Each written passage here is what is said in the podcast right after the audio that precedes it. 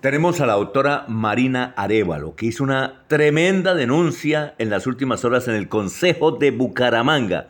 Doctora, usted dijo que hay varios concejales mm, prácticamente eh, que han hecho enriquecimiento ilícito en los últimos años por el poco tiempo que llevan y la cantidad de comodidades que tienen. ¿Quiénes son esos concejales, doctora? ¿Quiénes son? Bueno, Alfonso, eh, primero aclaro yo en mis declaraciones, no, dije que habían hecho enriquecimiento ilícito.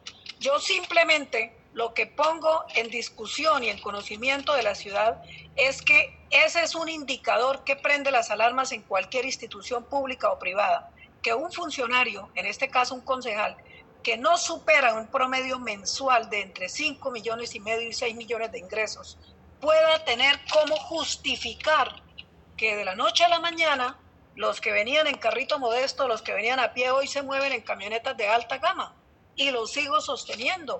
Y no solamente en camionetas de alta gama, también en motocicletas de alta gama, también eh, mandándose a hacer rinoplastias, que todos sabemos lo que cuesta una rinoplastia. Entonces, lo que yo simplemente he dejado y lo sigo sosteniendo es que la transparencia que le corresponde a un funcionario público debe ser investigada. Por eso hago un trino, Alfonso, en donde convoco a la unidad investigativa de actividad financiera del país, que venga a Bucaramanga y que investigue en qué están invirtiendo los recursos los concejales y todos los funcionarios públicos y su cerco familiar, porque esto no solamente lo involucra uno, también al cerco familiar.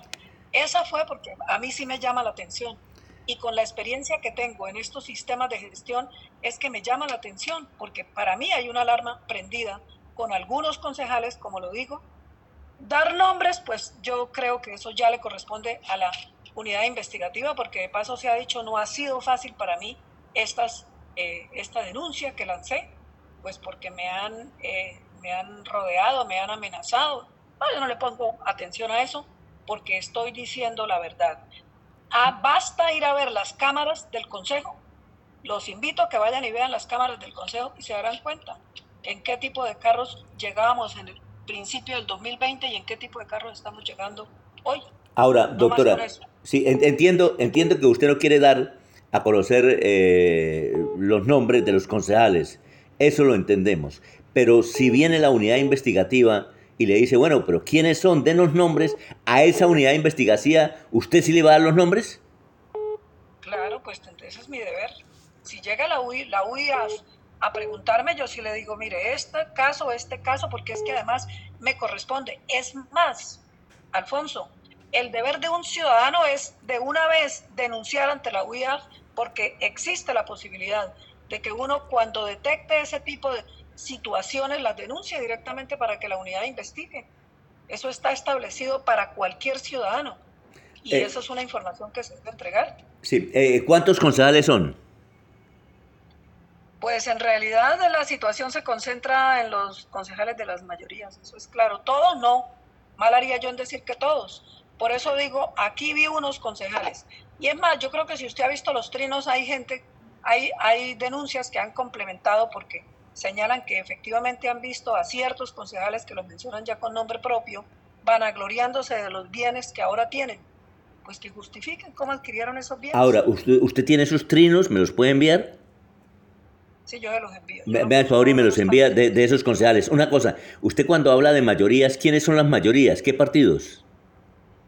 Bueno, la coalición mayoritaria que ya es conocida son los tres del Partido Liberal, los dos de Cambio Radical, el del ASI, Leonardo Mancilla, el del maíz, Nelson Mantilla, los famosos cuatro autónomos, que de autónomos pues demostraron que no es que tengan mucho, que es el Chumi Castañeda, que es del Centro Democrático, Luis Ávila, que llegó por Hagamos Ciudadanía, Leonardo Mancilla, que ya lo mencioné, y eh, bueno, el otro es uno de los verdes, Carlos Barajas.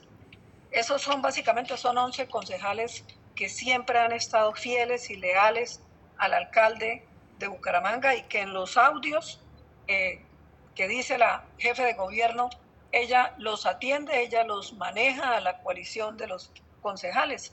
Alfonso, y hay que, hay que conectarse de verdad con el Consejo. Hemos cuestionado proyectos de acuerdo bastante graves en materia de cifras. no coinciden las cifras que llevan. ¿Qué es lo que procede? Pues devuelva, señor ponente, devuelva el proyecto, que lo justifiquen, que lo arreglen. No, señor. Todo eh, pasa derecho y a pupitrazo se aprueba. ¿Y, cómo, pueden, cómo podrían, por ejemplo, denos una, una, orientación, doctora Marina, cómo podrían esos concejales estar recibiendo más dinero? ¿De dónde? Es decir, el gobierno, supone uno que el gobierno municipal les entrega mucha contratación y ellos reciben ahí un CBY. ¿Es eso más o menos?